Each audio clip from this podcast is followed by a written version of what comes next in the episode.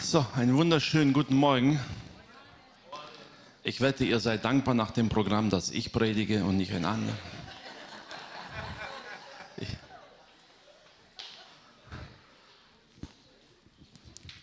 Wir haben heute schon viel gehört über das Thema Segen, Segnen. Und das Thema werden wir auch gerade weitermachen. Macht ihr die PowerPoint hinten an. Einer der bekanntesten Verse der Bibel zu diesem Thema, den spricht Gott zu Abraham. Gott spricht zu Abraham in 1. Mose 12, die Verse 2 und 3. Da heißt es, und ich will dich segnen, zu einem großen Volk machen. Und ich will dich segnen und dir einen großen Namen machen. Und du sollst ein Segen sein. Ich will segnen, die dich segnen und fluchen, die dich verfluchen. Und in dir sollen gesegnet werden alle Geschlechter auf Erden. Wisst ihr, es ist einer der wenigen Stellen der Bibel, wo Gott spricht, ich werde die verfluchen, die dir fluchen traut man Gott wahrscheinlich gar nicht zu. Aber darüber predigen wir heute nicht. Wir reden heute über Segen. Wisst ihr, Gott spricht jetzt zu Abraham, sagt einerseits, ich will dich segnen. Was heißt es, gesegnet zu sein? Der Begriff segnen kommt eigentlich von dem, das heißt, Gutes über jemanden aussprechen, gut über jemanden reden, Gutes wünschen, das ist segnen. Der nächste Schritt ist aber auch Gutes tun. Das heißt, jemandem etwas Gutes zu tun, auch das ist ein Segen. Aber wisst ihr, was mir besonders hier gefällt und warum ich den Vers heute gewählt habe? Da heißt es nicht nur Gutes sprechen und Gutes tun, sondern Gott sagt zu Abraham, ich will dich selbst zu einem Segen machen. Du selbst wirst ein Segen sein. Es gibt eine andere Übersetzung, genau, der habt ihr sehr neue evangelistische Übersetzung. Die lesen wir mal, die klingt ein bisschen anders, aber spricht zu uns. Ich will dich zu einer großen Nation werden lassen. Ich werde dich segnen und deinen Namen bekannt machen. Du wirst ein Segen für andere sein. Ich will segnen, die dich segnen und verfluchen, die dir fluchen. Alle Völker der Erde werden durch dich gesegnet sein. Wisst ihr, andere zu segnen, das ist etwas, was wir gut kennen. Das ist uns geläufig, das kennen wir im Alltag, bei jedem Geburtstag, bei jeder Segnung, bei der Taufe, egal bei welcher Gelegenheit, wir freuen uns. Die Bibel sagt, wir sind zum Segnen berufen, also machen wir es. Aber Gott geht hier weiter und sagt, Abraham, ich mache dich selbst zu einem Segen. Das ist mehr als nur reden, mehr als nur tun. Selbst mit der ganzen Persönlichkeit, mit allem, was wir sind, mit allem, was wir haben, mit allen Fähigkeiten, die Gott uns gegeben hat, all das einzubringen und zu einem Segen zu werden. Mit anderen Worten, die Leute fühlen sich, fühlen sich allein schon gut, nur weil du da bist. Du musst nichts machen, du musst nichts reden, allein weil du da bist, fühlen sie sich schon gesegnet. Amen. Ein Segen zu sein dass sie es genießen, dich zu kennen, dass sie es genießen, Gemeinschaft mit dir zu haben. Was bedeutet Segen? Es gibt zwei schöne Definitionen, wie man Segen gut verstehen kann. Die erste Definition ist ganz einfach. Segen ist das Gegenteil von Fluch. Sagt die Bibel ganz direkt. Segen ist der direkte Gegenteil vom Fluch. Im Fluch ist alles Negative beinhaltet, alles Schlechte, alles, was dir schadet, oder? Wenn dich jemand verflucht, will er nur dein Böses haben. Er will, dass es dir schlecht geht. Er will, dass du krank bist. Er will, dass du leidest, dass du arm bist, dass du hungerst. Das ist ein Fluch. Segen ist das Gegenteil davon. Du sollst gesund sein, du sollst stark sein, du willst blühen und gedeihen, es soll dir gut gehen, du sollst jeden Tag einen vollen Tisch haben. Das ist Segen. Ganz einfach erklärt. Es gibt eine geistliche Definition noch, die klingt auch super gut. Und da heißt es, unter Segen versteht die Bibel die Zuwendung von göttlichem Heilsgut an Menschen. Wenn Gott sagt, ich will dich segnen, heißt es, er will göttliches Gutes in dein Leben hineinlegen. Und diese Weitergabe erfolgt entweder von Gott selbst oder durch die in der Macht Gottes handelnden Menschen wenn jemand die Autorität von Gott empfangen hat und diesen Segen weitergeben darf. Göttliches Heilsgut bei Menschen. An Menschen weitergeben, Menschen mit göttlichem Heil zu segnen. klingt super. Eine Frage. Kann man Segen weitergeben, wenn man selber keinen Empfang hat? Wer nicht gesegnet ist, kann schlecht was weitergeben. Oder?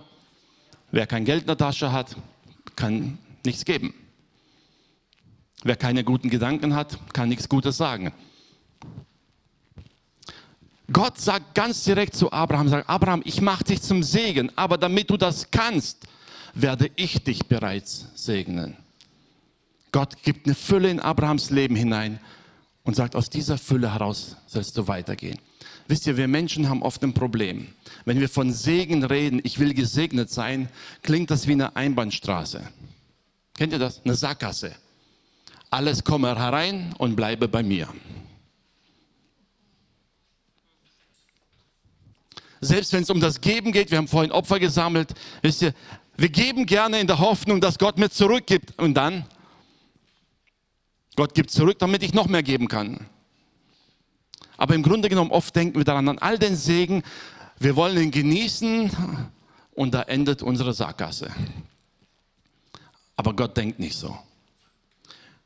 Göttlicher Segen ist ein ständiger Kreislauf. Empfangen und geben, empfangen und geben. Gott segnet dich, gib es weiter. Gott schenkt dir Gnade, gib die Gnade weiter. Gott segnet dich mit verschiedenen Dingen. Gott segnet dich mit einer Fähigkeit, gut zu singen. Erfreue die anderen mit deinem Gesang. Gott segnet dich mit einem tollen Auto. Lass andere davon teilhaben, indem du sie mitnimmst, wenn sie keins haben. Gott hat dich vielleicht mit einem tollen Bügeleisen gesegnet. Ich habe einen Haufen Wäsche, wenn du willst. okay. Segen heißt, ich empfange etwas von Gott und das, was Gott mir gegeben hat, setze ich ein, damit es anderen gut geht. Jede Gabe, die Gott im Neuen Testament erwähnt, vom Heiligen Geist, ist eine Gabe gegeben zur Erbauung der Gemeinde. Mit anderen Worten, ich selber bin gesegnet und lass andere ein Segen sein. Wir feiern heute das Jubiläum von Edmund Maria und ihr Leben ist ein Zeugnis dessen, was Gott sagt. Ich werde dich segnen und du wirst ein Segen sein. Man muss mal mehr viel tun. Ihr habt die Nachrichten gehört, alle aus den Indien, von anderen Gemeinden. Wisst ihr, allein die Tatsache, jemanden zu haben, an den man sich wenden kann, wo man weiß, das Herz ist offen, es ist ein Segen. Gott will dich und mich zum Segen machen. Ein Segen zu sein bedeutet, dass du selbst mit deiner ganzen Persönlichkeit anderen gut tust die Art und Weise, wie du bist, die Art und Weise, wie du handelst. Allein das ist schon gut für den anderen. Das ist ein Segen. Und das geht weit darüber hinaus, über das, was ich rede oder das, was ich für andere tun kann. Als Ehepaar, als Familie, im Geschäft. Stell dir vor, dich hat Gott dazu berufen, damit du ins Geschäft gehst und andere sich wohlfühlen, weil du da bist wenn es anderen schlecht geht, dass du da bist, dann solltest du über dein Leben nachdenken. Denn die Bibel sagt, Gott hat uns zum Segen gemacht. Das Neue Testament geht noch weiter und sagt, er hat uns zum Salz gemacht und zum Licht gemacht, damit diese Welt durch uns erhalten bleibt.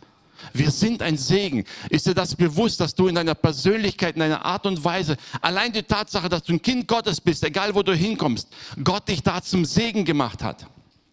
Nicht zur Belastung, nicht zu einer Plage, sondern zum Segen. Vielleicht sagst du ab und zu mal Dinge, die nicht schmecken, weil man auf Gott hinweist und weil man Ungerechtigkeit nicht stehen lässt. Das sei dahingestellt. Aber Göttliches soll hineinkommen. Überall da, wo du, du erscheinst, wo du lebst, wo du arbeitest. Göttliches Heilsgut durch uns hinausgetragen in den Alltag. Hinausgetragen in die Welt. Hinausgetragen zu den Menschen, die in Not sind. Psalm 23. Da sagt der Psalmist wunderschöne Verse und sagt, denn du überschüttest ihn mit gutem Segen. Er spricht da von dem Gerechten, der Gott nachfolgt. Und gleichzeitig ein Bild auf Jesus Christus. Du setzest eine goldene Krone auf sein Haupt. Er bittet dich um Leben und du gibst es ihm. Langes Leben, immer und ewiglich. Er hat große Herrlichkeit durch deine Hilfe. Pracht und Hoheit legst du auf ihn. Und du setzt ihn zum Segen ewiglich. Du erfreust dich mit Freude vor deinem Antlitz. Wisst ihr, der Psalmist sprach da über den Gerechten, aber gleichzeitig dieses prophetische Bild hin auf Jesus.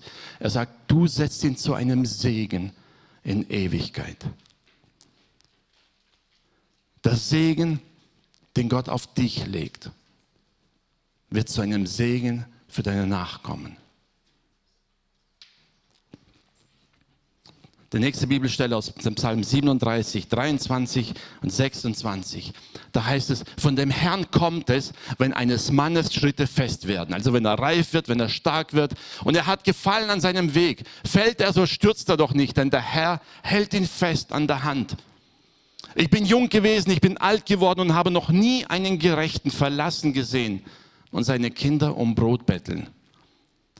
Er ist allezeit barmherzig und leid gerne und seine Nachkommen werden zum Segen sein. Was ich vorhin gesagt habe, wenn du selbst gesegnet bist, werden durch dich deine Nachkommen zum Segen werden. Das hat Gott in dein Leben hineingelegt. Er hat nicht damit gespart. Er hat nicht gesagt, hey, wenn du Glück hast, dann schaffst du es mit Mühe und Not zum Lebensende und bleibst erhalten. So, auf allen Vieren kriegst du noch in den Himmel, aber Hauptsache du bist gerettet. Das war nicht Gottes Plan für das Leben seiner Kinder. Er sagt, ich mache dich zum Segen mit aller Fülle und durch dich sollen andere gesegnet sein und selbst deine Kinder werden noch ein Segen sein. Amen. Alle, die Kinder haben, sind etwas ruhiger, denen fallen gerade ein paar Momente im Leben ein, wo sie denken, na ja, da waren sie aber nicht unbedingt ein Segen. Aber hab Vertrauen, glaub mir. Gott weiß, was er tut. Gott gebraucht zum Segen, was wir vielleicht gar nicht erkennen. Mir geht es darum, dass uns heute ins Herz hineinfällt, dieses Bewusstsein, Gott hat dich und mich dazu berufen, ein Segen zu sein. Nicht nur zu sprechen, nicht nur Gutes zu tun, sondern mit unserem ganzen Sein, unser Leben, mit dem, was wir darstellen, unser Charakter soll ein Segen sein für die Menschen um uns herum. Dass Menschen allein dadurch, dass wir da sind, wirklich Gutes empfangen. Das spricht nicht von Stolz und Überheblichkeit, sagen, Mann, seid froh, dass ich komme. Nein, darüber redet die Bibel nicht. Sondern wenn du erscheinst und kein Wort sagen musst und die Leute sind glücklich, dass du da bist, dann bist du ein Segen.